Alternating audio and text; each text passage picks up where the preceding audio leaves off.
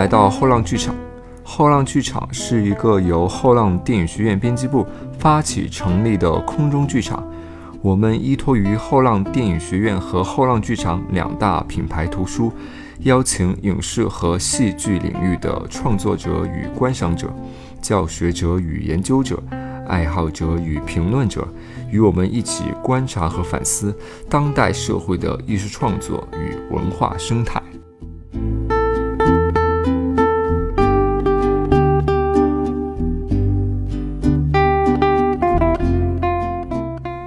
呃，大家好，欢迎来到后浪剧场，我是长乐。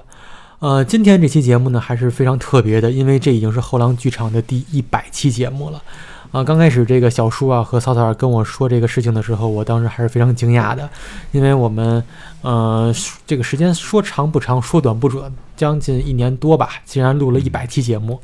然后我是还是一一方面心里边就感觉到这个这这个事情，没想到能做到今天。我们觉得确实也不容易。另外呢，我也觉得做了一百期节目，是不是应该大家总结一下，来想想未来我们该去怎么让这个节目受更多的人欢迎，然后我们的节目也能变得更为丰富。所以呢，今天这期呢，我们就主要分为呃三个部分。第一个部分呢，我们三位主播来讲一讲。既然是特别节目嘛，那有什么特别之处呢？并且对于这这期节目来说，呃，大家听完以后能有一些怎么着可以跟我们互动的方式。然后第二部分呢，就想呃，也是未来展望一下我们后浪剧场未来的形式，以及呃有可能组织一些活动。然后第三部分也是跟第二部分紧密相连，然后想想我们过去这一年关于做节目一些心得，以及呃未来希望。哪些地方我们做的不够好？我们未来想努力改进。哪些地方我们觉得还还不错？我们想继续保持下去。所以今天就是大概这么一个流程。啊，两位跟大家打个招呼。呃，大家好，我是草草儿。啊，大家好，我是小树。首先呢，关于这个粉丝的这个。呃，互动问题，其实我们心里边其实一点儿也没有谱，我们到底有多少粉丝？对，干了因为一年多了还不知道。因为我们就是发布的平台比较多，然后呃，每期虽然各个平台都有这个数据量啊，但是我们发现跟我们互动的观众 太少了，太少了。对，所以也希望大家如果如果有有功夫的话，或者说有有这个心情的话，平时也给我们在各个平台多留言。嗯呃，因为。因为 因为人数少啊，您的每一条留言我们肯定都可以看见。然后如果我们方便的话，每条都会给您回复。呃，另外呢，我们就想说说，就是未来我们。也去想建一个这个粉丝群，究竟去怎么建呢？包括以后建完粉丝群会有实现什么功能呢？然后请小叔跟大家聊一聊这个事情。呃，那个粉丝群这个要感谢一位听众的留言，因为我们最新一期那个全川幸雄的第二期，有一个听众在喜马拉雅上询问说，啊有没有听众群？然后，呃，但其实这个群我们早就想建了，这不是对，就是对我们的到底有多少忠实的粉丝没信心吗？对，所以就是，但正好是一百期，那我想人家也问起来了，那咱就建吧。呃，我们想到的建立的方式就是大家可以在微信上关注“后浪剧场”这个公众号。也就是搜索“后浪剧场”的全拼小写，在这个公众号里头，我们会给大家放出来这个进群的方式。这个还不是最重要的，呃。最重要的是进群到底有什么好处？我想，对我们我们人生中迈进任何一个门，一定是有目标的。对，漫无目的的迈进某一个门，那可能只是一次偶然的旅行。又是又是多一个那个红点的。对，但愿意长期的去迈进一个门还不迈出来，那我们肯定就是我觉得。也符合咱们节目的调性嘛，就做人实诚一点，就给大家一些好处。我们目前能为大家想到的好处，你看，就说结合咱们这个公司的一些，呃，能能做到的吧。一个我想的是，就是说，啊，那个后浪旗下的这个拍电影网有很多的这个培训课，对，这个培训课有导演课、编剧课、表演课。灯光课、摄影课，还呃这些课，对，还有拉呃雷利国老师的拉丁语课，这个非常吸引人的。对这些课，我我今天是专门去跟他们那边谈，为大家争取到了，就是说哦，呃，咱们这个群里头的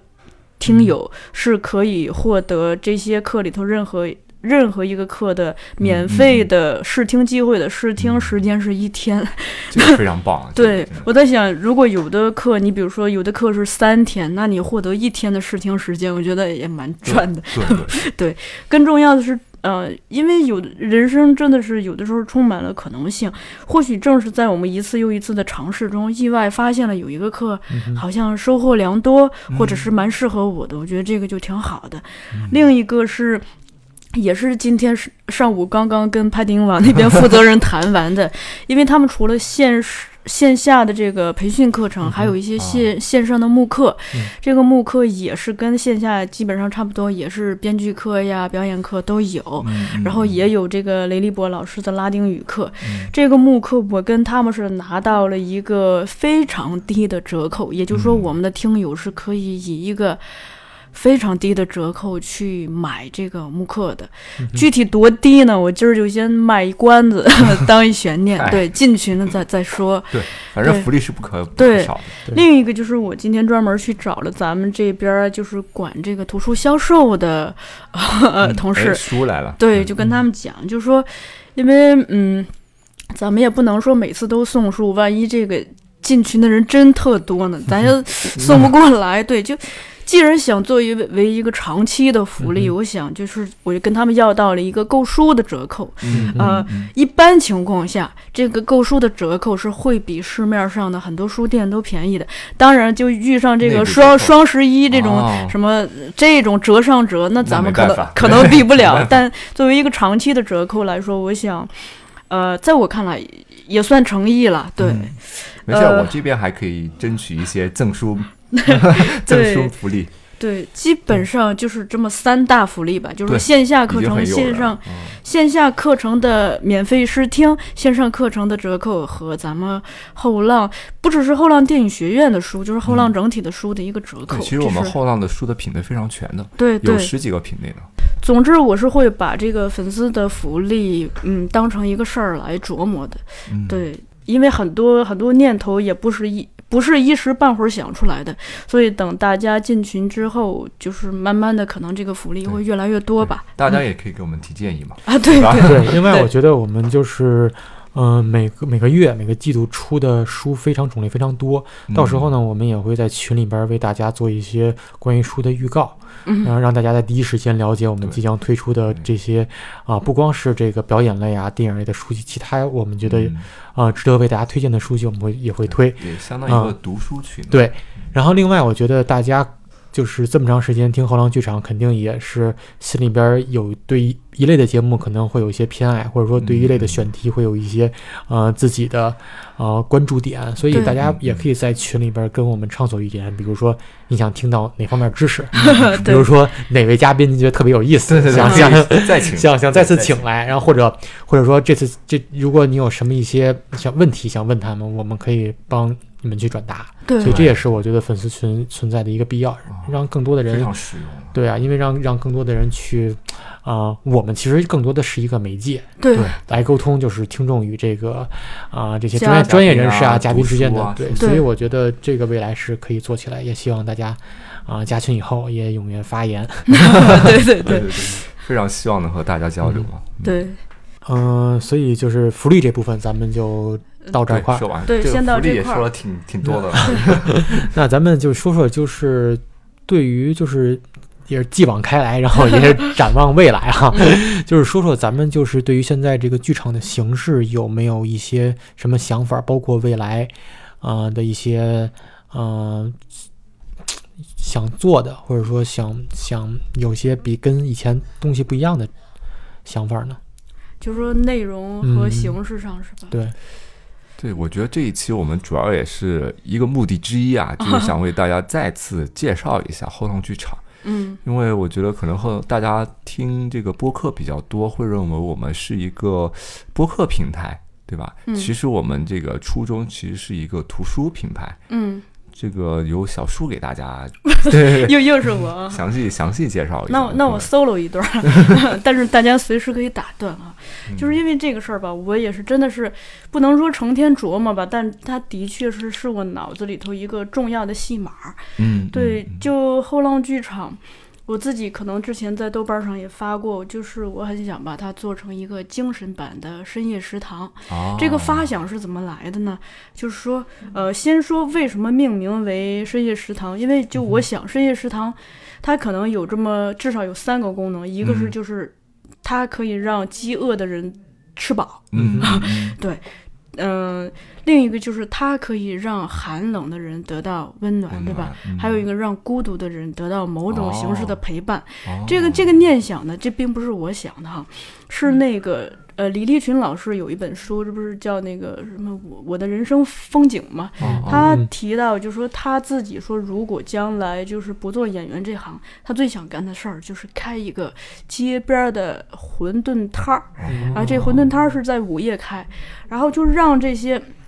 一种是，比如说你你特有钱，天天都出入那种高级的餐厅吃饭，但你今儿可能就是个呃，都甚至有点喝醉酒了，就是你在回家的路上路过这个街街边，你就想进来就是吃一碗素的，对，就是这体味一种就是那种很小的这种，小哎，对对对对，另一种对，嗯另一种就是，嗯比如说我是一个上班族，今天那个可能上班特不开心嗯啊，比如说被老板骂了，或者是就工作上不顺利嗯，或者说就是我我最近就心情不好，什么失恋了，家人生病了，嗯。然后我路过这个馄饨摊儿。你想试想一下哈，午夜然后在那个寒冷的风中端出一碗热腾腾的这个馄饨，嗯他他想完这个，我我一下对咱们节目有了一这么一个定调，哦。因为我自己是经历了这么一事儿，就是呃，我自从做了这个节目，的确是加班的时间比以前更多了。对对 对，我有一次就是在这个冬天，嗯，我在加完班之后，就是咱们公司附近有一个这个经营了二十多家多年的一家老店，哦然后我跟他们就是对我跟他们就是一开始是电话联系，现在已经是加了微信了，就微信联系。我每次去之前，其实我只要拨通那个电话，那老板只要一听我声音，他就啊直接就知道啥意思了，就就挂了。挂了之后呢，我就从骑自行车就从咱们公司出发，等我等我到他们店的时候。就那一次，就那个场场景是这样的，已经很晚了，然后呢，这个店里头一个人都没有，嗯，啊，但灯亮着。嗯我进去以后呢，呃，就是我经常坐的那个位置上，嗯、给我摆好了，就是我要我点的，我因为我只吃那一道菜，嗯。摆好的菜，碗筷，我我爱用的调料都摆好了，整整齐齐。嗯。然后呢，那天晚上老板娘专门为我做了一碗那个热汤，因为嗯天气很冷。然后呢，因为我平时吃饭的时候爱看电视，嗯。他那个遥控遥控器也准备好了，然后呢，这个店里头当时我那个椅子旁边呢堆了一只那个大黄狗，哦，然后呢那椅堆着一只。椅子旁边呢有一只 有不是有一个小孩儿，就是那个幼儿园之前、学龄前的小孩儿，然后呢。老板娘可能还在厨房里头忙活呢，然后我自己就进进去吃这个饭。首先我进去之后，就他那个一切都准备好了这件事儿触动我了，再加上他专门做了一碗汤，就就我一下子觉得，就是我经常来这个店吃饭，那我跟他的关系其实某种程度上已经不是客人和这个 老板的关系了，嗯就是他会有一份就是很默契的这个温情在。嗯然后我吃完饭，他老板娘也没有出来，那我就是扫了这个码，付完钱我就走了。就我俩是这样一个关系。那天回去的路上，就是关于这个深深夜食堂的念头，我就更强烈了。哦然后我想到，就说咱们做这个节目，我自己是给他两个定位，一个是对于从业者来说呢，我希望他是一个，就像咱们在这个每期节目开头的这个 slogan 里头说的，就希望它变成一个连接这个行业。嗯就是从创作者到这个教学者，从这个理论研究者到这个批评者，对从观众到这个就是学这一行的学生或爱好者，嗯整体这么一个呃一个平台吧，因为那个我是看呃就呃，波波兰的格罗托夫斯基，他啊。之前是那个在六十年代他在波兰经营了一家剧院，他叫之前叫这个十三排剧院，他是在一九六五年把它改成了叫表演艺术研究所。啊。他当时对这个研究所的设想也是这样子的，他就希望这里就是既生产，就是既教演员。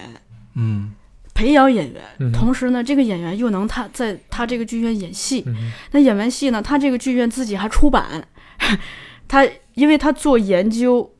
做理论研究，同时他自己有出版物生产，嗯。同时呢，他这个还有嗯、那个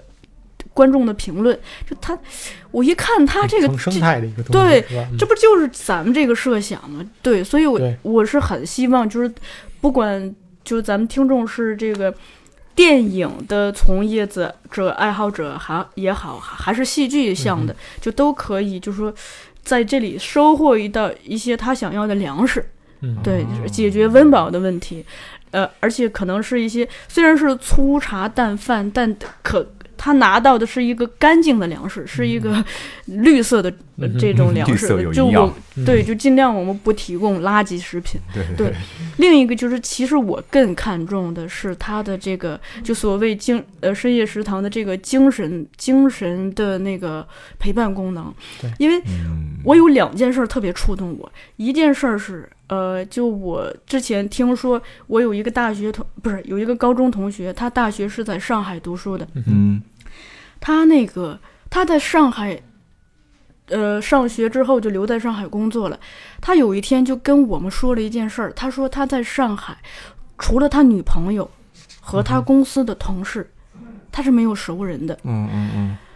那我我当时就一下子就觉得特别可怕，就试想，如果这个人跟同事的关系一般，嗯就在同事中没有关系特别好的，嗯那他在这个偌大的城市里头只有一个熟悉的人，嗯就是他女朋友。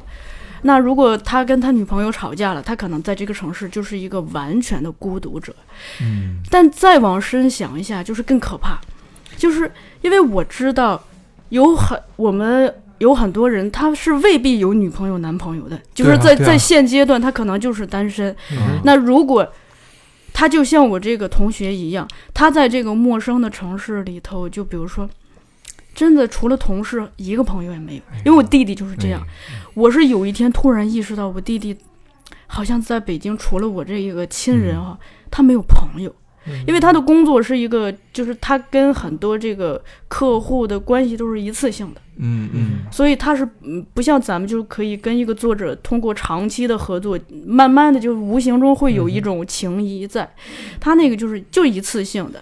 消费完互相消费完就是就结束了。而他那个他的工作是不用坐班，所以他跟他的同事也没有连接，一周见一次，一次开上一两个小时的会，这算什么连接？嗯所以我就在想到这么多这些人，就是因为我自己也是从这个阶段过来的，所以我能就是算是设身处地的体会到这种，当你在这个这么大一个城市，真的跟这个城市没什么连接的时候，那种孤独无助吧。嗯特别是在自己遭遇一点这种挫折的时候，会更难受。所以我在想，虽然我们这个节目可能它不是一个有 有画面的节目，但那是不是我们通过节目的内容和这个声音的温度，能传递出这样一种功能呢？这个是我很重视的。呃，真是非常非常 还有一个就是我想到的，就是说我认为啊，在这个社会，呃，有人愿意花时间来听电台，说明这个人一个是可能时间还是可以挤出来的，嗯另一个是可能他还是比较有追求的，希望自己多吸收一点新鲜的东西。对，是。不管这个东西是什么，嗯那那个我就想到一个事情呢，就是就是呃，美育和生活社会教育，这这个说的挺抽象，但但其实其实意思很简单，就是呃，我今年回家通过对我这个家乡长达十几年的观察，我前两天不是豆瓣也写了一篇这个文章，在讲这个事情。我发现啊，就是其实我们很多人就是缺乏对自己时间的一个有效的运用。有很多人就是，如果说他是被迫的去做一些些事情的话，你比如说被迫的高考、被迫的工作，他可能意识不到这个时间该怎么用，因为你不管你你知不知道时间该怎么用，那个事情就逼迫你就就这么用这个时间。但有很多人，当他从这个被被动中解放出来的时候，他的确是不知道时间该怎么用。我回我的呃老家观察到的，就是说我的父父母辈，呃，甚至祖父母辈，包括同龄人，我就我就发现大家真的是好像冬天除了打牌喝酒，好像就没点其他的那个娱乐 活动了。我我那儿也是，对，我就就是这件事让我觉得特别的。嗯，怎么说呢？就还其实还挺痛心的，因为我自己是永远觉得时间不够用，所以我在想，就是说怎么样让人怎么样。学会主动的去用自己的时间去做一些有意义或者有趣味的事情，这个可能是一个很重要的事儿。那我以为我老家是只有我老家是这样，当但当我把那篇文章发出去，看到大家那个留言，我就我就看到就是全国都是这样。那更可怕的是什么呢？就是如果说我老家是因为它是一个小县城，是一个乡下，是这样子的话，那。我发现在北京也是这样呀，身边有很多这样子的人，就是他的确是不知道下了班之后该干点什么。那我在想，就是说，如果我们的通过我们的节目，就不管是音乐类的、电影类的，还是戏剧类的，能引导大家，就是啊，打开就就像咱们之前说的，打开一个生活，在这个。呃，平平淡无奇的生活中打开一个小小的缺口，让大家这个兴趣点多了起来，就突然对什么事情感兴趣，甚至着迷，就是那也挺好的嘛，就不 不方为一桩造化。对我是这么想的，因为那个咱们公司这个附近，嗯。刚好是旁边是这个北大红楼，我对我经常去逛他们那个，我就觉得这个民国的这些先生们，他们在一百多年前，像蔡元培提到的这个美育的这个理念，还有咱们这个附近不是还有这个李叔同先生的那个故居吗？其实也准确是说不算李叔同故居了，是他侄子李玲玉先生的故居，但是我就就。不说别的，就光说就咱们公司附近还有一个这个朱光潜的故居。你看，李叔同、朱光潜、蔡元培这三位让我想到的东西，就是就是他们都是美学或美育的这个倡导者嘛。嗯，就。我在想，你看咱们从小的教育，基本上就是非常强调智力上的。就一个人如果他的智力非常的发达的话，就是非常占优势的。但其实我们一直以来，可能很长一段时间是比较忽视一个人的美学修养，啊，审美的修养，以及一个人这个的体，就是体育方面的这个体格呀，各方面的。对，所以就是我在想，就如果我们节目可以就。通过各种呃内容和形式来引导大家留意到这些东西，甚至对这些东西啊发现自己的兴趣的话，就我觉得啊，似乎人生好像多了很多趣味和好玩的事情。说到这儿，就我们公司也有很多医医学、运动啊，对对对，这些书 也可以提高大家的身体素质。嗯，另外一个就是说我嗯哎。我看你俩呀，那个一直没打断我 solo，那我就再再再 solo 一小段啊。其实是这样子的，就呃，那个去去年的时候，我参加了那个李浩老师在咱们公司办的一个这个表演课。呃，当时表演课上有同学跟我交流，他就说。观通过观察咱们同事，就觉得咱们同事一看就是平时缺乏运动的，大部分对，从体态上，这件事非常的刺激我。所以那个我今年开春一来，就咱在咱们公司内部，就通过这个私下的去组织了一个，就是呃下班之后组织大家去呃干嘛表演课哦哦，对我们每周三下班之后不是，就是把我从这个。各种表演工作坊上学来的这个表演课游戏，哦就尽量选这种既可以运动身体，又可以锻炼这个反应力，就大脑的。嗯嗯，就是跟大家一般做个一两个小时，每周一次。今天会有，今天晚上就有。对，哎，据我所知，像我们表演课那种，好像也有那种什么做模仿动物的那种是的是就是它很好玩儿，就捎带着把身体锻炼了，但哦又不仅仅是锻锻炼身体这么简单，因为就是你需要跟人合作，就需要训练你跟别人的这个配合能力啊，包括就有有一些游戏它是训练这个反应力的，所以就这些事情就它刺激我，就是说我现在是很愿意身体力行的，就是呃。呃，带领大家或者和和大家一起去把这些事情，就是在在日常的工作和学习之余，嗯有一嗯。些就是大家是集体互动，就就身体也锻炼了，又不像在健身房那么样枯燥的去做一些重复的运动，而是说在各种就是变幻莫测的游戏中锻炼了身体，锻炼了大脑的这个反应，嗯，同时好像同事之间突然熟了，之前见面都不大说话的，对，所以哎，说到这儿啊，就是嗯我想起小树以前是瑜伽的那个 教练嘛，不是？没有瑜伽没当过教练。呃，就是之前我们公司不是有组织那个瑜伽课还是什么课？啊，那不是我，同名同名，对啊啊，，开玩笑。但我终于就是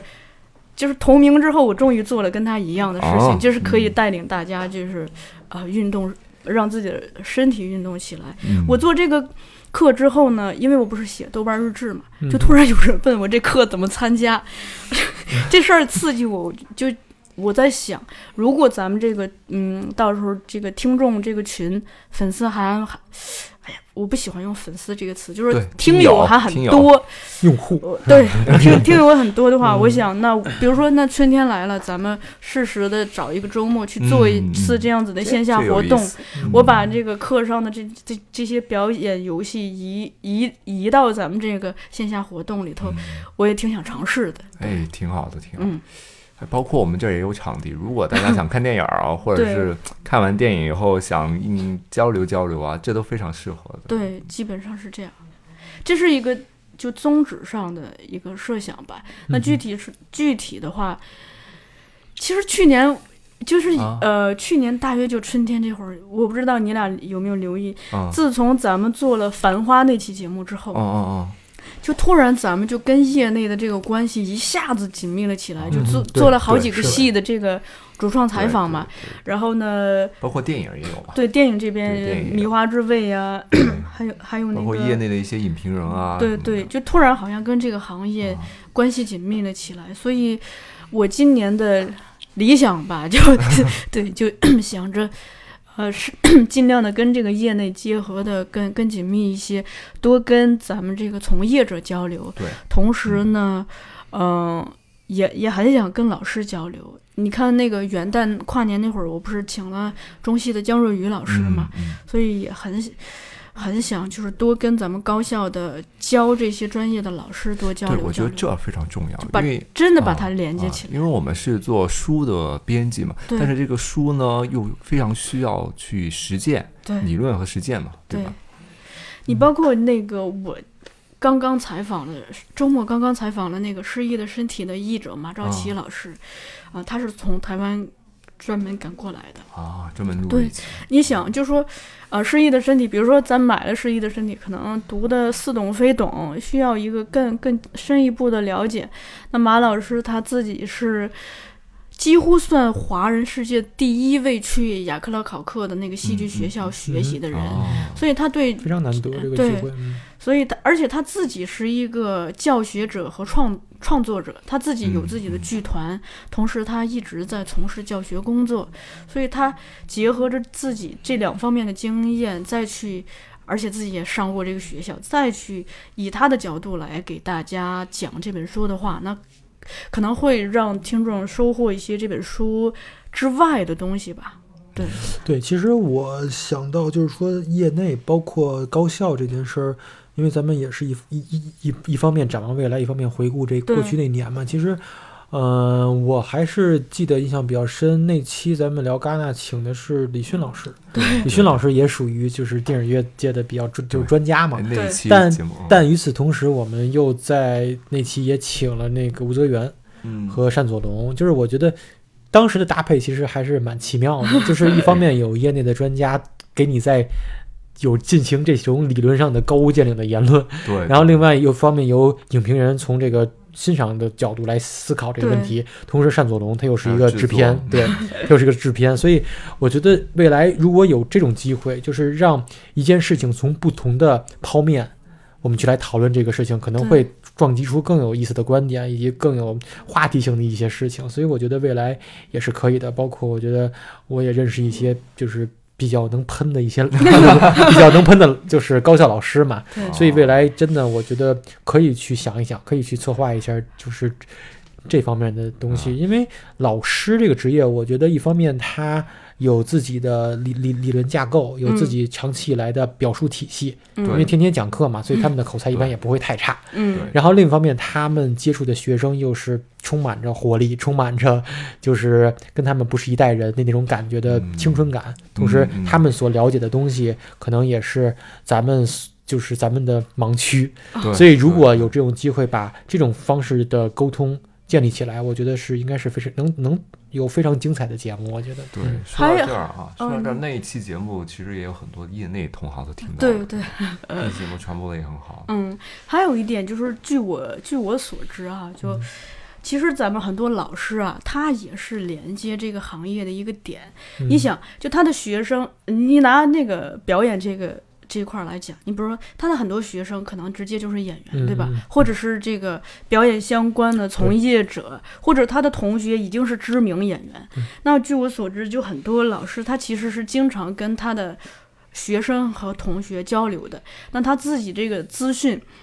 他自己看事情的观点，其实已已经远不止他自己老师这样一个视点，他是有很多这个直接跟当下这个一线的创作链接的这个东西，而且他又接，他又接他自己平时接触的又是学生，所以他的这个视野就是整体上说是蛮广的。而且我们很多老师其实都是一个国际视野，他他是非常清楚国际上当下。在这个业界正在发生什么？对，他的那个东西，所以视野是会相对广一点。包括咱们聊老舍那期请的杨早老师，这个他也是非常博闻强识的一个 一个，并且他的表表表述能力，就听听那期他的说话，那个逻辑感逻辑感是非常强的，听就是就是赏心悦目，就是 就是那种感觉。其实，嗯嗯，所以我觉得未来这方面就是。不包括老师啊，包括呃行行业里的人啊，嗯，他们之间的交集，他们之间的想法，咱们也是可以碰撞的。我觉得，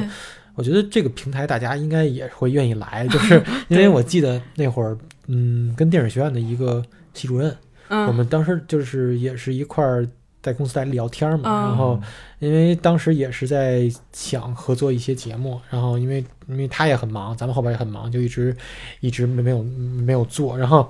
因为有有一次我跟我就跟他说，我说我说我们现在可能有一个播客节目，嗯，然后他。他他说我说那个，因为之前我们聊的视频节目，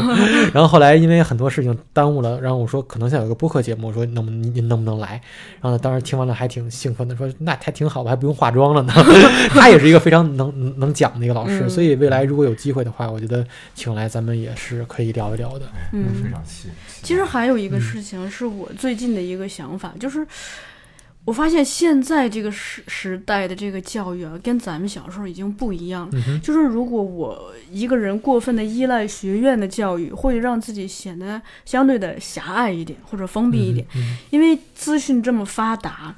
嗯，基本上你像后浪，就不管是从出版也好，从这个线上线下的培训也好，它其实已经某种程度上承担了了。就是或者是替那个高校分担了很多的这个教育功能，而且这个东西是，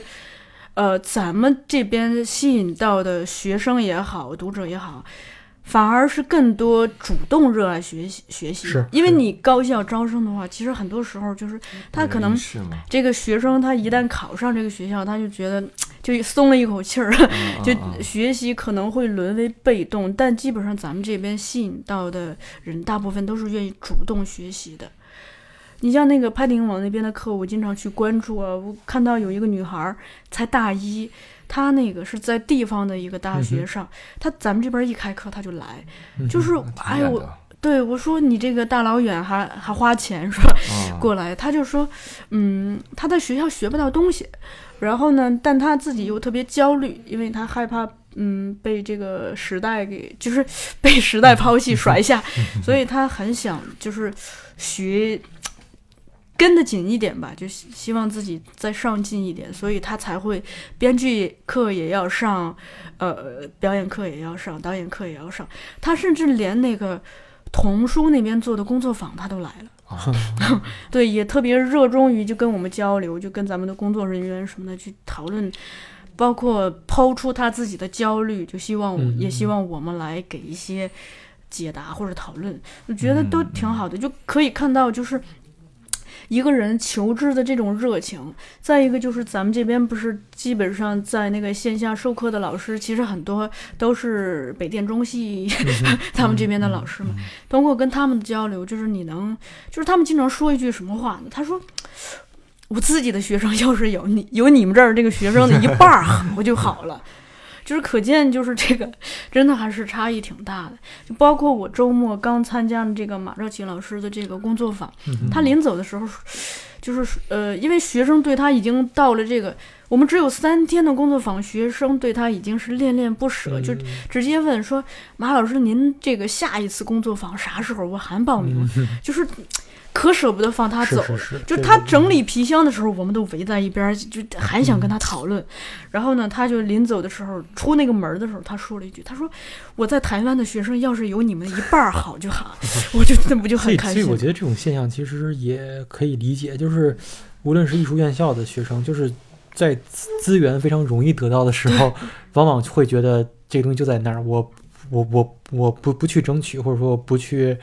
呃，用它还在那儿，就跟咱们喜欢往收藏夹里边搁东西从来不看一样。对，而恰恰就是这种，就是有一定时间时间限制，对对，然后有有一定空间限制的东西，就 包括从图书馆借来的书读的最快嘛，所以书非借不能读也。所以他们本身，我觉得对这种东西的渴望性更强一点。嗯，还有一个就是说，我不知道别的专业，你像表演这个专业，它存在一个什么情况呢？就很多人他会把自己没有考上北电中戏的表演系作为一个很挫败或者是心里一个遗憾的事情。包括我们之前表演课上的学员，他也有这样跟我讲过。但是呢，正是因为这样子一种嗯遗憾的感觉，让他们格外的珍惜这种所有的表演。表演相关的学习，所以他们会表现的就是那种如饥似渴啊，就是我见了就都会会非常的感动。这这个我已经见过多次了，就在不同的老师的课堂上。嗯，而那个可能就是真的是考上了之后，就大家会会忘掉这个事情。对，但嗯，我想就是因为我。这些年，因为工作的关系，也会对高校的教学各方面去做一些观察，包括对他们老师的观察，以及对学生的观察。我我现在越来越觉得，其实真的是条条大道通罗马。如果你真一个人真的有心有志啊，就是志气的志，有志做成这一件事情，同时他他只要找到了那个正确的路径。他只需要就是持之以恒的去努力就好了，一定能做成这件事情。对，就是科班不科班这个东西，其实，嗯，有有一定的影响因素，但它不是决定性的因素。是的，就是包括你说每年这三大艺术院校表演系出来多少人，最后能成的是百分之几？对。所以这个东西，我觉得本身兴趣爱好恒心这个东西可能是更重要的。我觉得，嗯。而且那个，你像李浩老师，他在表演课上就经常讲，就是说。一个演员的培养，他不是说靠你参加一个七天的培训班，也不是靠你说在中戏或北电这三四年的一个学习，他其实说白了是需要你养成一个演员的生活方式。这个生活方式就包含你看待这个世界和自我的一个日常的修养，你的观察的能力，你对任何事物的那种感受和那个把你的感受转化为。呃表演能力的这种东西，这个是它是可能是需要日积月累、持之以恒的东西。所以我在想，可能真的是条条大道通罗马，就大家只要有这个心去做这个事情，从各个就不同的途径，那后浪可以提供出版读物或者提供呃表演的课，那可以尝试。那市面上也有其他的公司在提供一些表演的课程或者工作坊，大家都多去试一试是。慢慢在这个过程中寻找适合自己的吗？对，就其实包括咱们的节目，因为我个人的经历，就让我觉得有时候播客节目对于你的触动，或者说对你生活爱好的改变，其实还是很大的。这跟我最早的时候是听日坛公园讲了一期，就是单立人那边就是 就就就是那个单口喜剧这东西嘛。我当时听了两期节目以后，觉得这东西感兴趣，然后我就去我我就去。看现场表演，嗯，同时看完现场表演还不满足，想去参参参加他们的体验课，然后就完全就在去年给我就是扩大了一个非常广的一个爱好爱好，然后让我就觉得那个那个花了大量的时间在这上边儿。但是如果没有那个节目，没有那个那个是那个当时的呃通过这个渠道了解这件事情，可能我现在还不知道，嗯。我可能乐趣也少了很多，嗯。包括呃无论是跟跟同事聊啊，然后跟朋友讲啊，以及平时，呃，下了班儿去看一场现场表演，这种事情嗯可能从就是再就是不会发生。嗯。但是正是因为通过那么一个偶然的机会，就是完全打开了这么一扇门，所以我觉得我也希望就是咱们的节目可能会给那些，啊、对一些艺术、对表演、对戏剧这些东西完全，呃，可能是没有感兴那那么大兴趣，对，但是突然通过我们的每一期节目，把这个兴趣的面儿给扩扩进去了，嗯就进了这个门了，对，反而能让你的人生更为充实。而就像你说的，不是说每天我们就打牌喝酒，就是完全就是就费时间了。其实我觉得打麻将，那个本身还是我觉得没有更喜欢的事情吧。我觉得嗯这是一个、对这是一个很重要的原因。嗯另外一个，就你说这一点，我自己也可以现身说法，就是一个是说，之前不是咱们公司那个 有表演课嘛，嗯。我是我我真的是因为纯偶然的走进了表演课的教室，嗯呃，大约是在二零一五年到二零一六年跨年的嗯时候，你看这么多年过来了，呃，一个是我基本上我现在都愿意自己花钱去参加别人家的工作坊去了，就我我真的是对这个事情发生了热爱。另一个，你看，包括我在前面提到的，我在公司组织这个大家一起做这个事情，可见已经身体力行了。嗯然后呢，前两天就是咱们一个同事在我的这个豆瓣儿底下有一个留言，我觉得说挺好的，就是他他算夸我吧，我觉得我把他这个念出来，但是他很能说明我这些年的一个改变。他就说，那个表演为他打开一个世界，不是成为一个演员，而是成为更好的自己。表演让他不再沉溺执着于自己，让他变得心胸开阔。并不是乐观的开阔，而是以一种观察的方式看待周围与自己。表演让他身心合一，而且身体在心之前，勇敢的去做，而不是思来想去。呃，表演让他成为一个不被拘束的个体，自由的心灵。表演让他更踏实生活。这个是咱们一同事给我的一个评评论。然后呢，我我在表演班上的一个同学，他看完这段话，他说。那不是说你的，我觉得是也适用于对我的评价。他说表演对我来说也是这样子的一个改变。咱们做这个节目，我自己加入到这个节目，咱们之前说过，其实是偶然嘛。但其实加入进来，我自己生活的打开的门就太多了。呃一是就是因为自己那个体内的这个知识储备很快就消消化光了，嗯所以我需要不停的去输入才能输出。就是这种节目给我的压力，加上现在是一周两更嘛，节目给我的压力就是基本上让我一个是会持续的阅读，不停的阅读。我基本上每天早上来上班之前，在家已经读了好几页书了。嗯另一个是说，我发现它让我养成了一种就是观察和思考的方式，嗯因为不管是日常的这种呃，甚至坐地铁、挤公交的小事儿，还是还是说、嗯怎么样，然后就我会去留意，因为这些东西它可能都会变成。它只要经过思考，它可能都会变成你在节目里头去嗯用的一个观点或者嗯素材。嗯嗯，对，我觉得这个确实，它会给我们让对我们自己的要求可能会有一个，就是比以前更高的要求对。因为其实我，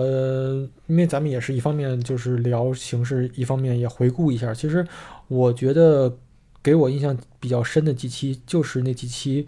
跟那些以前只看过文章的影评人聊天的那几期节目，就是包括无论九仓老师，九仓老师还来了两次，包括赛仁老师，包括梅剑 Peter 锋老师 Peter Cat，那就是就是其实因为聊之前，其实就是没见过他们之前，我还是心里边其实挺挺有有有点紧张的，因为嗯本身他们的文章我经常看，就是很毒舌嘛，就是你会觉得他们是不是就是真人在性格上，呃，你稍微你你稍微 说出一点儿，啊、让他们觉得。跟他们的观点不符的话，他就会怼你，就就会就就会就是产生一些比较尴尬的气氛。但其实真正接触下来，包括也相信大家听完那两那期节目，对于这些呃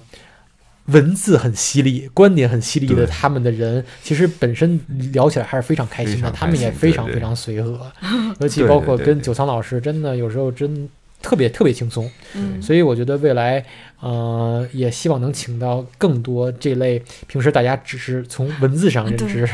而没没有见过真人，然后通过跟真的了解，进一步去了解这个人的多面性，同时这个我觉得是一个非常丰富的一个感受。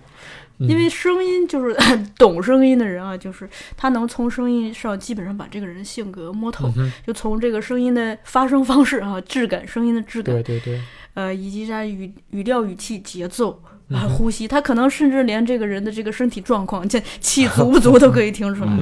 呃，还另另一个就是你提到这个不是，我觉得还有一个很重要的是，咱们节目不是之前也说了是一个对谈节目嘛，嗯，所以很多事情其实都是即兴的发生，是，这个时候就更考验就是主播和嘉宾的这个现场的一个应对能力，嗯，以及他自己对自己所要表达观点的这种语言组织能力，嗯，对表，表达这个甚至节奏各方面的并。且有时候还需要就是把控一下方向，就是不要 对，太太散了，或者嗯说这个东西本身聊的，因为你咱们基本上跟嘉宾聊每期还是有提纲的嘛，然后有一就是但我我这边没了。就是我有时候可能还会有提嗯纲的，到什么地方该、嗯该拐，就是因为本身咱们的音频节目是有后期这个加工的，嗯，所以就是如果当时拐不了，可能通过后期给它拐一下，但是那样很硬。那样太硬，那样嗯不够自然，所以尽量还是一种话术的方式，把这个东西非常自然的过渡进去。我觉得这方面，我觉得就就我而言，我觉得还是需要磨练，或者说嗯听更多的节目来感受主播到底是怎样把控这个现场的气氛，以及把控这个内容的走向。这个东西也是需要训练的，因为我其实觉得，嗯、咱们这个节目跟我听的其他节目比较不一样的一点，我觉得是咱们很多时候。都是第一次见嘉宾就这么聊，就 是 就是因为我看很多节目，一方面他们可能是老朋友叫过来，嗯。聊就是没没有那么多没没有那么多这就是需要熟悉的过程，但我们觉得我们的节目很多时候都是在聊中才熟悉，所以所以 大家能感受到这个气氛的变化。所以经常会感觉刚开始放不开，到了一个小时之后快完了，聊嗨了快完的时候就嗨了了，所以结束了。大家这个没听到那儿呢。所以，所以这个东西，我觉得可能也是一方面，随着我们经验的积累；另一方面，嗯、随着我们就是嗯，主播技就是技巧上的越来越成熟，可能嗯。希望能、也是也希望我们未来能够进步的一个嗯。方面吧。另外，我觉得来的嘉宾，我觉得都都挺好的，基本上 基本上他们有时候，嗯，你会觉得，呃，这个话题不太好聊，他会帮帮你去想办法，并且他们真的大部分人都是很很很能聊的。我我们的对于他们的攫取，可能只是他们就是想想要表达的很很少的一部分，所以嗯这些来过的嘉宾，未来我觉得也可以根据不同的话题再给请来，就咱们再聊一聊，尤其这种，呃。第二次、第三次，我们可能会聊得更开心、更高兴一点。嗯所以我觉得九仓老师第二次聊的跟 Peter Canis 来的，我们还是非常开心的。最后嗯聊聊的也是真的，跟第一次单单独的跟九仓老师聊，我觉得还是挺好的。嗯，所以我我希望就是未来也有更多的这方面机会吧。其实还有一个，就你这个已经讲到形式上了嘛。嗯就我自己，呃，一百来期做下来的一个探索，就是我从一开始是毫不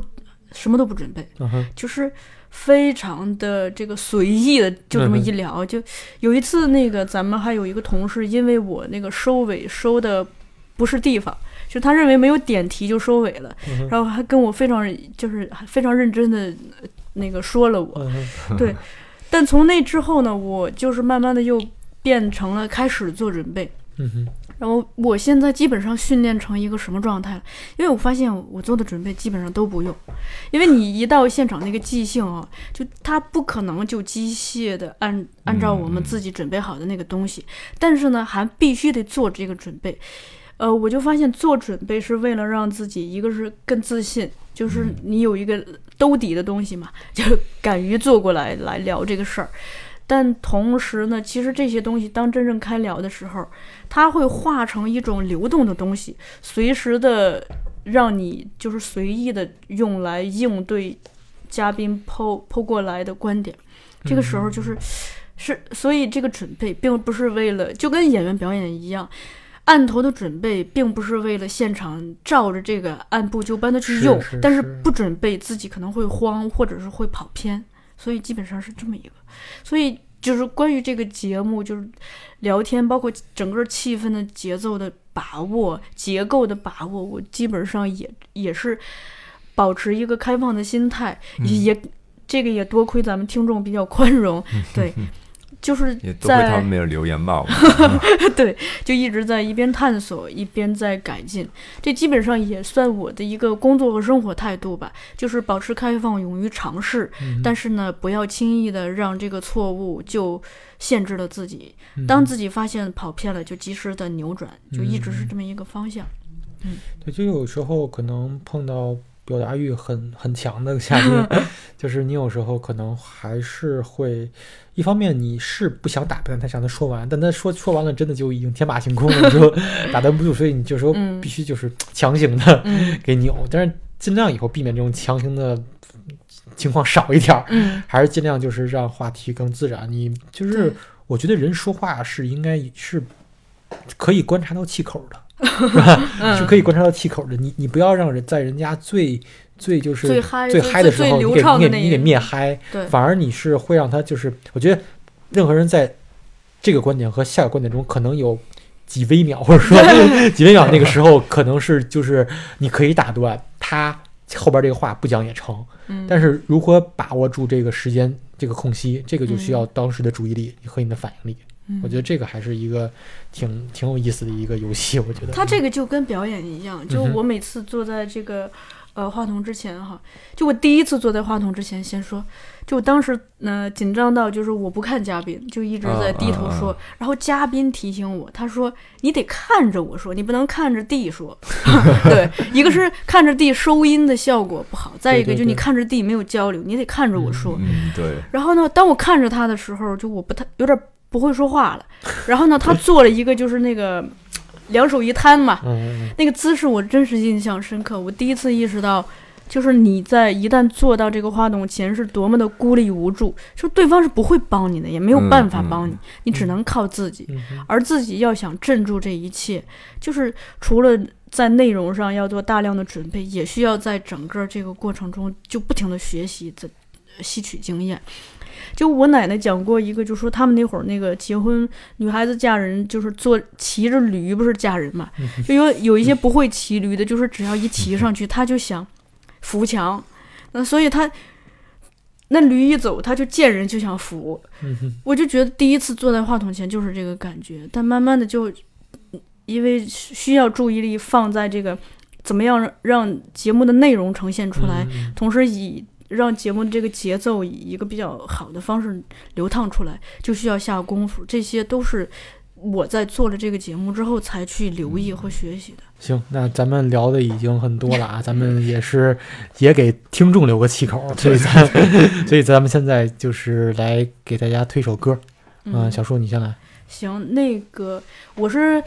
呃，那就推一首，就我在寒假期间发现的歌，是一首民国老校歌。嗯 这歌叫对，这歌叫北平幼稚师范学校校歌。对，当时那个我听的时候就就特别有感觉。就呃，你们看过那个，就比如说那个丰子恺他们那个，这不是读库出的那那些那个老课本吗？啊，就那种感觉。那个校歌也是这种感觉，而且歌词他写的特别好，就是他有一个观点，就是说，呃，人要先通过利他来利己。而不是说培养一个自私的人，就只会自利，不就不懂得考虑别人的感受。而这个东西是从童年开始就要培养，嗯，而且是要先立小孩子。我另一个他提了一个观点，就是说叫不计非事，乐哉游戏，就是让人沉浸在一种游戏的这种氛围中，而不是去处处去计较是与非。嗯所以当时这个呃歌词和这个整个作曲都打动我，嗯而且我想就是我听完这个歌，我发现我们现在的歌啊，不管是童谣还是非童谣，其实很少有达到这种气质的，不管是嗯。词曲还是唱，嗯它它自带一种气质，大家先感受一下。生活系教育，生活系教育，我们生命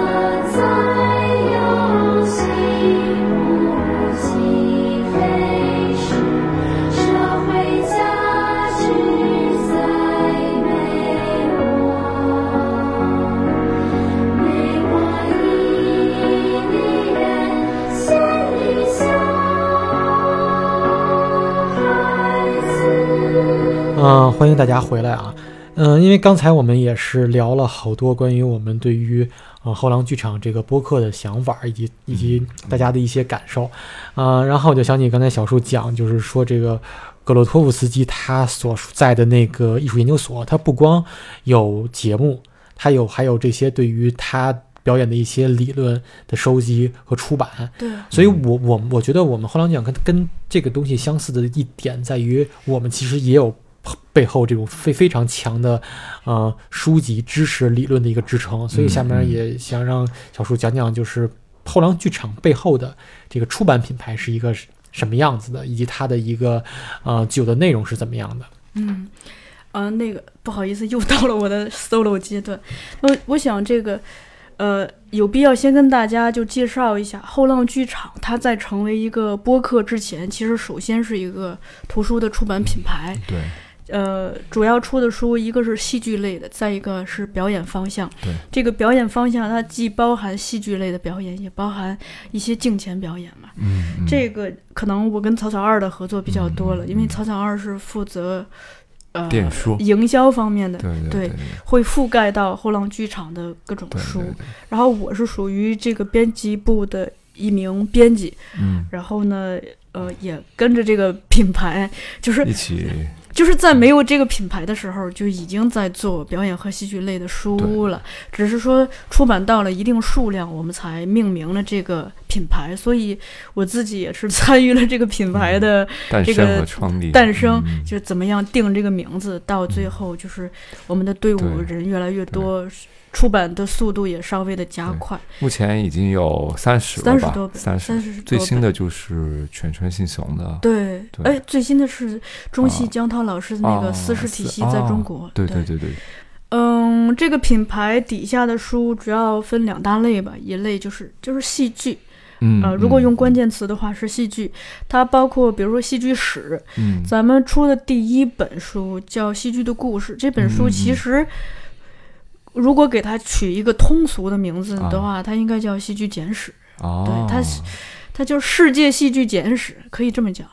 然后呢，我们现在正在编辑的有两本书，其实有点像戏剧概论。嗯对，一本是罗伯特·科恩先生的这个戏剧第十版，另一本是就《戏剧的故事》这个作者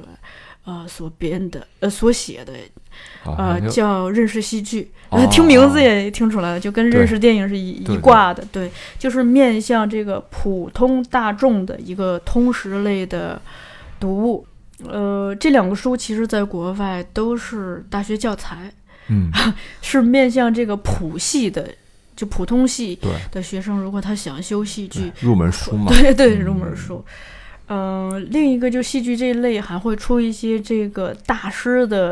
呃嗯手记。你像这个最近出的这个全川幸雄的《千刃千眼》，对，它有点像，就是他个人的整体就像全川幸雄这本儿就。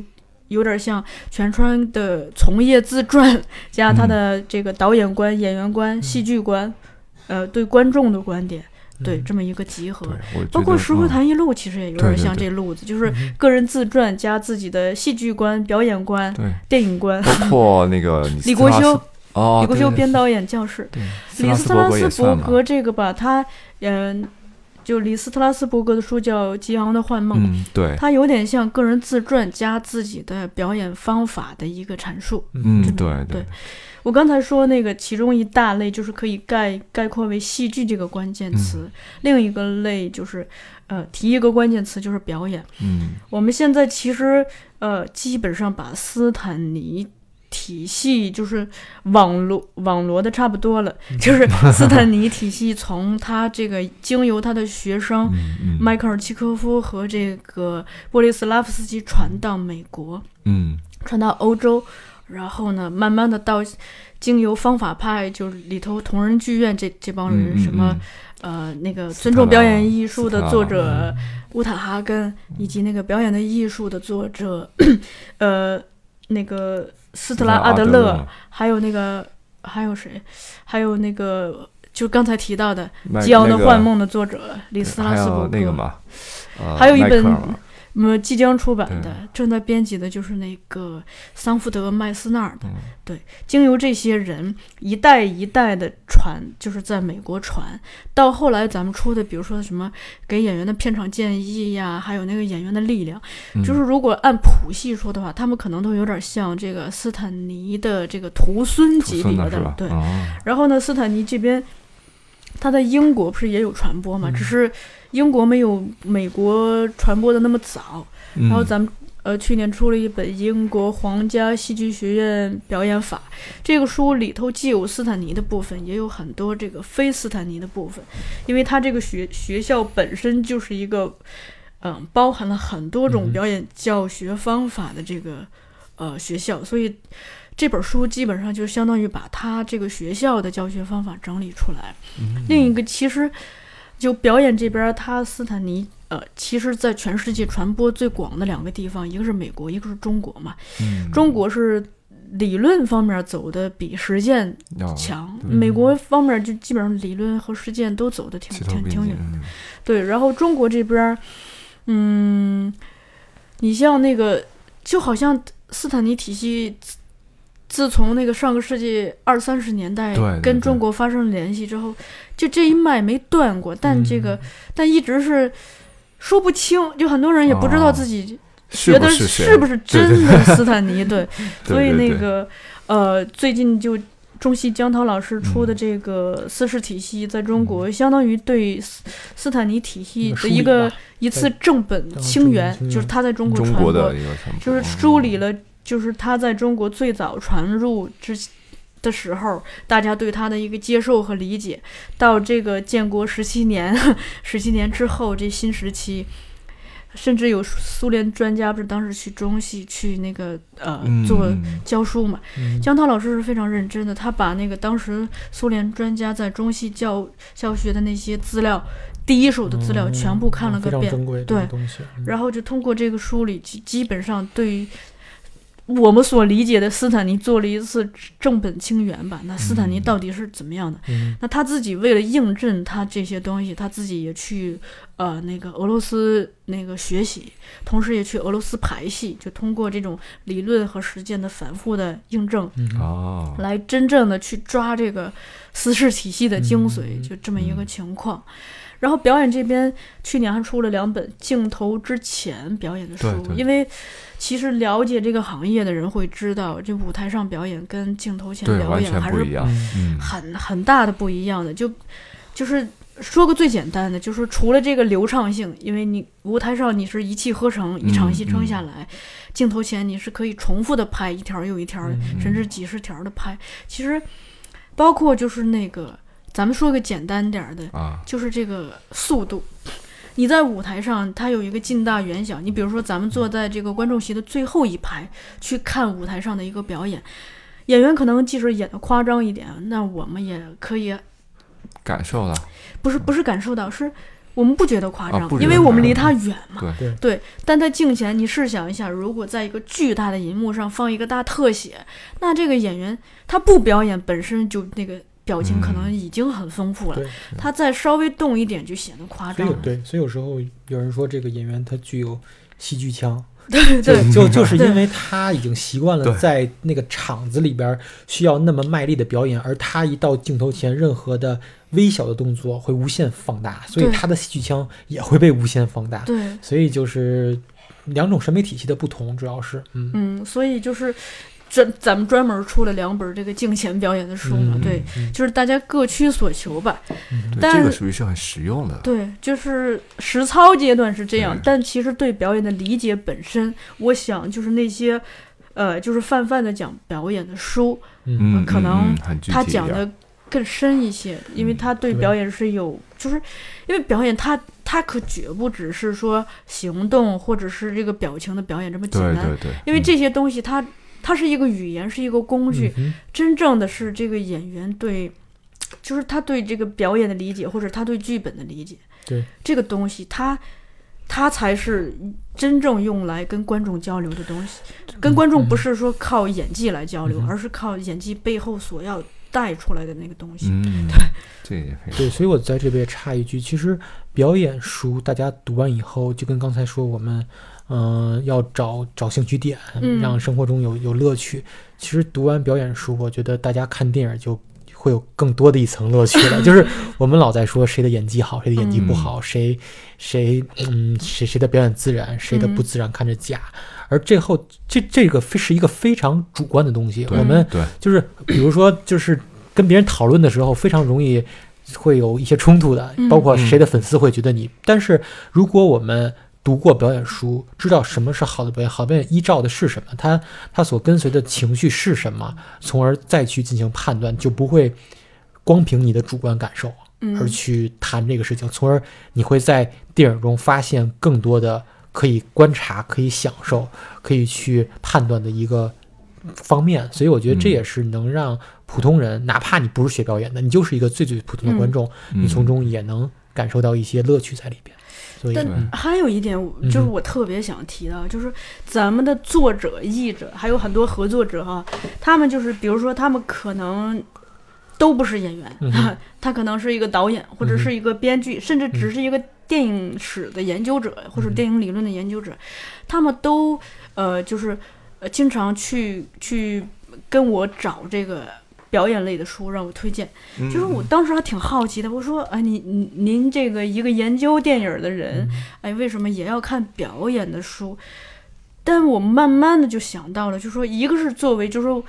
呃，表演的书是我们了解自己所研究这个行业。嗯不，不管我们是一个电影电影研究者，或者或者是一个戏剧研究者，它是我们一个非常重要的一个路径，因为。呃，剧本写的再好，都需要演员的表演来呈现出来嘛。尤其是戏剧更是这样。更重要的是吧，就是我自己在读表演书的时候，我就发现，其实这个世界上真的很多事情都是一通百通。就是你比如说一个一个演员对这个剧本的理解，他跟这个编剧和导演对这个剧本理解，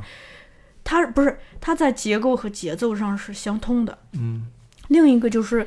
对呃跟生活的一个接近性，因为嗯，咱举个简单的例子，呃，那个演员经常分析那个角色的时候会找行动目标嘛，一场戏有一场戏的总的行动目标，嗯呃，就一部戏有总的行动目标，每一场戏有自己内部的小的嗯分目标，就是这个东西，我的确是会把它运用到生活中来。你包括咱们今天四三个人来录这期节目，咱们在开头碰之前也会先沟通清楚今天的目标是什么，到底要、要目标是什么，以及这个结构，这个是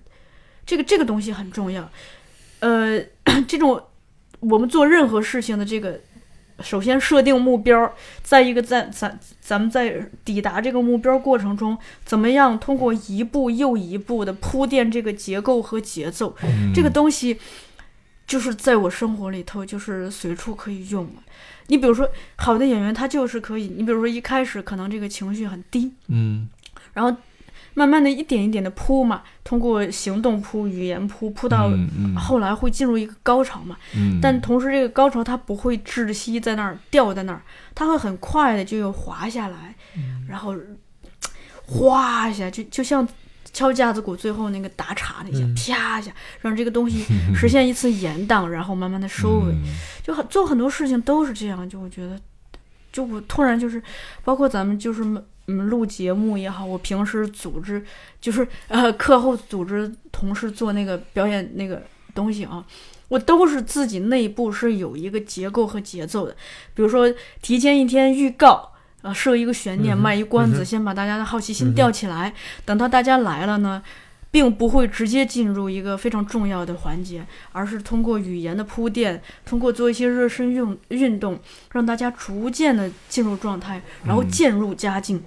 然后在一个适当的时机，啪一下抛一个这场课这节课最重要的一个游戏，让他直接就把整个气氛带到高潮，嗯然后在大家最嗨的时候，我会找一个契机让这个课收尾。然后就结束这个课程，这个都是在学编剧课和表演课之后获得的一个，就是处理处理做事儿的方式吧。就是你会真的有一种节奏感和一个结构的感觉。嗯 啊，小树这说的就是一种演员的艺术了。哎，我这儿其实我特别有一个疑问，我也想抛给你，啊就是你怎样认为，就是比方说就是电影儿，啊你认为演员是一种工具，还是他有自己的艺术的？因为我有一方观点会认为，就是在电影里边，演员其实是一种工具，工具。对他会认为被会认为是导演的工具，你觉得呢？这个问题应该是千古难题了吧？就 就很对，一直是争论不休。嗯我自己这么说吧，的感觉呢？这么说吧，嗯就是那个石灰说说过一句话，说如果想做戏剧，嗯那你就去当演员，因为戏剧是演员的艺术。哦，就不管导演的底下排的再好，演员一上台，那导演管不着了。嗯，对嗯。就是导演管，只能说这场演完 结束了再去管，但中途是没有办法管的。对所以演员是他可以掌控这个整个演出时间的这个自由，有这个。所以你就是我们也经常会听到，就很多演员就是比如说他把节奏拖慢了或者带快了，因为他他那个里头有很多即兴的嗯变动的部分。但石辉的另 这句话的下半句就是：如果你想做电影，那你就去当导演，因为导演在电影里这个行当里头是话语权最大的。嗯对，他是这么说的。包括现在咱们看很多作品，你会明显到感觉到这个导演的权重和演演员的权重是在一个什么水平。对，包括对啊，有时候可能演员辛辛苦苦跟完，最后戏剪没了。对，嗯，这个就涉及嗯涉及到另一个事情，就叫演员和导演和摄影的关系。因为我自己看电影的时候有有这么一个观察，我就发现啊，嗯，一个演员演的好不好，不是除了取决于自身的素质，就跟别人爱不爱你很关啊有很大的关系。啊你比如说，呃，咱就不指名道姓，比如说这个演员跟关跟导演和摄影的关系特好，你能感觉到这个导演和摄影师是非常爱这个演员，这个爱不是狭隘的爱哦，就是就真的爱。嗯然后呢，他们就一定有办法。抓这个人最好看的，嗯因为每个人都有最最好的瞬间和角度。比如说，有的人侧侧脸四十五度就特别好看，嗯或者他的左脸比右脸好看。嗯这些演员有有的时候自己都是不自知的，但是你的旁观者就他们是会、嗯呃会非常清楚的。那他们只要找到你的角度，就把你最美的那些瞬间都拍下来。嗯导演爱上你了，呃，摄影爱上你了，观众一般会跟着，就是他进入那个幻觉会爱上。所以之前那个咱们公司不是请那个色戒的美术总监蒲若木先生来做了一次讲座嘛，聊天儿，他就说他那个为什么？因为他拍很多电影基本上把把都中，就是他参加过的项目，那演员不是获获提名就是获奖。嗯就是他说，如果是一次的话，这算偶然偶然；如果我嗯。把把都中的话，一定有秘密。嗯。他说，我也可以告诉大家，我的秘密很简单，就是说你先爱上这个演员，就是我就把他最美的地方呈现给大家，嗯。我我让评委跟着我进入我的幻觉，就是这个人这么可爱，你不爱他吗？嗯。那你一旦爱上了他，你不就把票给投给他了吗？他说就这么简单。你这让我想起了，就是曾经有一个话题，就是，呃，导演和女演员的这这一对儿，就大家会细数哪哪些导演爱拍爱拍哪些女演员，似乎有就是女演员就是他的御用的那种感觉。因为他们就是我我看过一些导演的访谈，就是我发现就呃很多导演他其实对演员观察的很细，嗯他的甚至知道你的呃。真的知道你的左脸比右脸好看，或者是左脸的线条比右脸的线条软、柔和。他甚至知道，就说，比如说你的牙齿从哪个角度嗯拍是最好看的，嗯，你的嘴角的弧度，就他对演员的这个观察是真的经常比演员自己对自己的观察更了解。哦。之前我们在上课的时候，当时请到了一个呃著名的摄影师给我们上课，他当时上课就是把一个女同学叫过来啊，他就问人家。嗯先先先问血统，你是不是要有这个少数民族基因？然后就说你的牙齿是怎么样的，你的鼻子的这个呃度，这个鼻子挺不挺什么的，你的额头的高度，我们当时就觉得这个老师哎有点奇怪啊，就哦对一个 女同学盘问的，嗯让人家张嘴说“我看看你的牙”，这这不跟就是当时有一种错觉，就是跟看牲口似的，对吧？看看你的牙口，对。但是我慢慢的就是我理有点理解他了，就作为一个摄影师，你是需要对你的拍摄对象可能需要这么细的、全面的了解。嗯对 所以就是这个时候，你就会觉得演员在一部电影里头其实是非常被动的。对对，这真的真的。而且呃，再再细一点的话，会不会就是电视剧的演员啊？就对啊更要，我觉得那那个就不能说是艺术，那真的就是一种活儿啊。就它是跟景别不一样嘛。你像咱，你想咱们看电电视剧的那个景别，首先说播放设置吧，就是说家里头的液晶电电视再大，它那个景框的也很小，但大荧幕再小，它也是个大荧幕，嗯所以那个这两个播放设置的不同，就导致大家拍这个东西的时候，呃，爱用的景别不同嘛。嗯，对，包括景别剪辑，包括这个打光这些选择，其实在某些程度上是协助演员或者说协助导演把这个场景的情绪最大的放出来的一个工具。对，所以对于，呃，因为之前嗯也是做一本书里边就有一篇文章就讲，其实呃他又觉得摄影师对于景别的选择，其实很大程度上影响着演员的表表演员表演所呈现出的感觉，给观众来说，就是就是我觉得包括呃好的导演他会避免把在镜头中，比如说这个石玉和在那个无人知晓里边他有一地方就是拍那个柳柳乐优弥吧，是吧？嗯对，就是有一场戏，为了表现他的痛苦，但是他同时知道他可能表现不出孩子来嗯。感受不到那个痛苦，给的景可能就是一个手，对同时配上一个远景，嗯。然后当时给观众的移情作用，就可能会感觉这个角色是有很强大的感染力。但如果一个经验没有那么丰富的导演，非要给一个这个小孩的特写，嗯。是要给他一个这个非常拍照清楚的一个流泪的这种东西，可能大家对于他的这个演员的劣势一下就抓着了。嗯。所以这个方面就是还是需要导演在电影里边对这个他的艺术品一个雕琢，而演员嗯确实只是其中的一小部分。这个就涉及一个很重要的 东西呢，一个是说导演真得懂表演，嗯，就是 因为那个。呃，演员不只是靠面部来表演的，嗯他的全身都有戏。另一个就是，他的确是要求演员需要懂一些其他的。我自己在访谈中听到几个例子啊，一个是说高晓松之前他在讲说他拍拍那个哪个电影来，就是喜欢你，就是金城武跟那个周冬雨。嘛，他不是有一场戏啊，他客串跟呃金城武的戏嘛，他我记得他提到一个细节，他说那个金城武就懂得拍的时候就是调一个角度，尽量让自己的那个墨镜不要反反光，把那个剧组的周围给反上来。这是对，这就是他的一个经验的一个很惊艳。另一个哦，另一个也是听高晓松说的，他说他之前那个他拍过一个电影是跟陈道明合作的，然后嗯他说当时陈道明就是、呃作为一个有经验的演员，他就知道给剪辑师留个气口。嗯哼，嗯，这这个都是。另一个就是咱们那个就表演的技术那个作者迈克尔契科夫在那本书的附录里头有提到这么一个事儿，他说，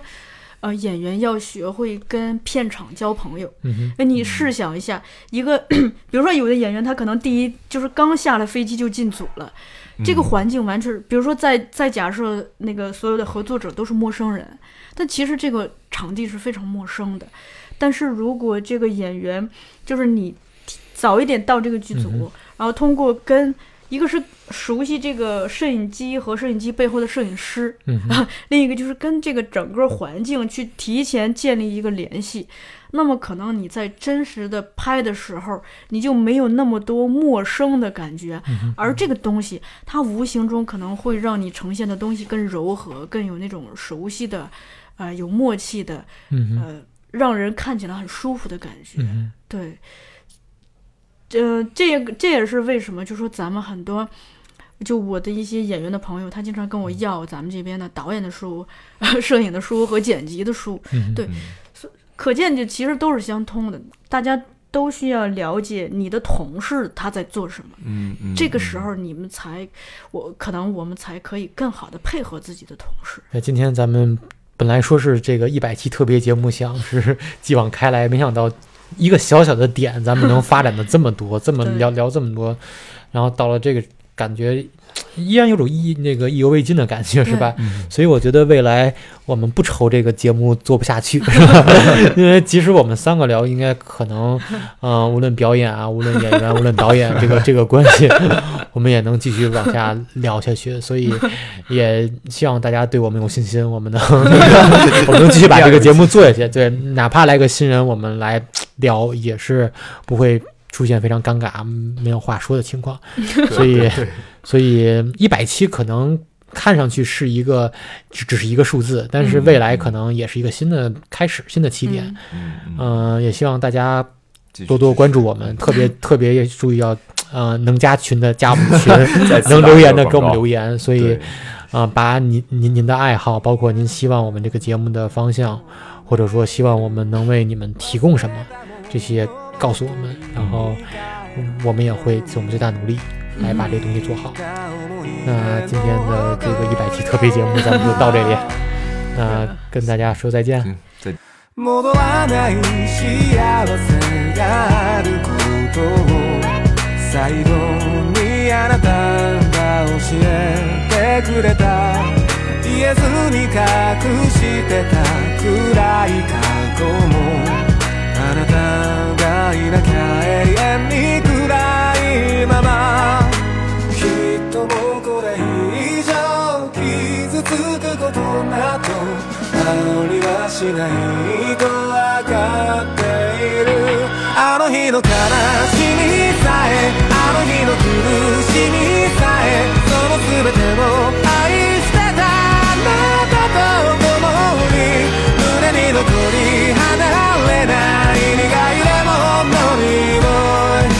雨が降り止むまでは帰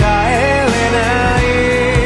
今でもあなたは私の光。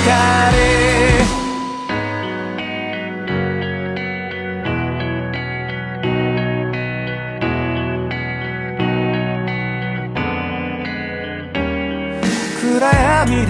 あなたの背をなぞった。その輪郭を鮮に覚えている。受け止めきれないものと出会うたび。溢れてやまないのは涙だけ。何をしていたの？何を見ていたの？私の知らない横顔で。どこかであなたが今と同じような涙に暮れ寂しさの中にいるなら私のことなどどうか忘れてください。そんなこと心から願うほどに今でもあなたは私。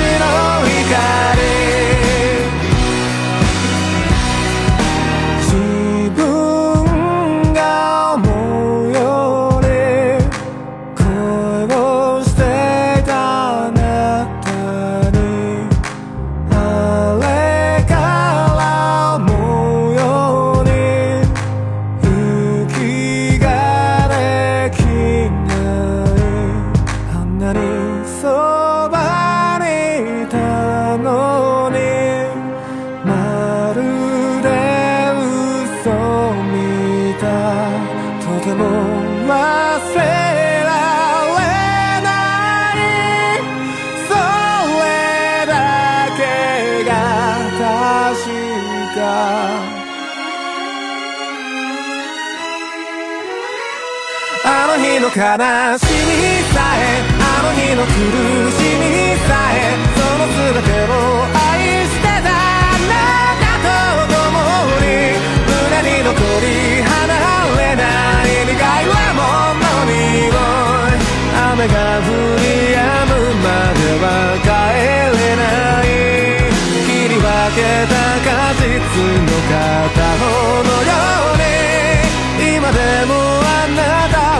私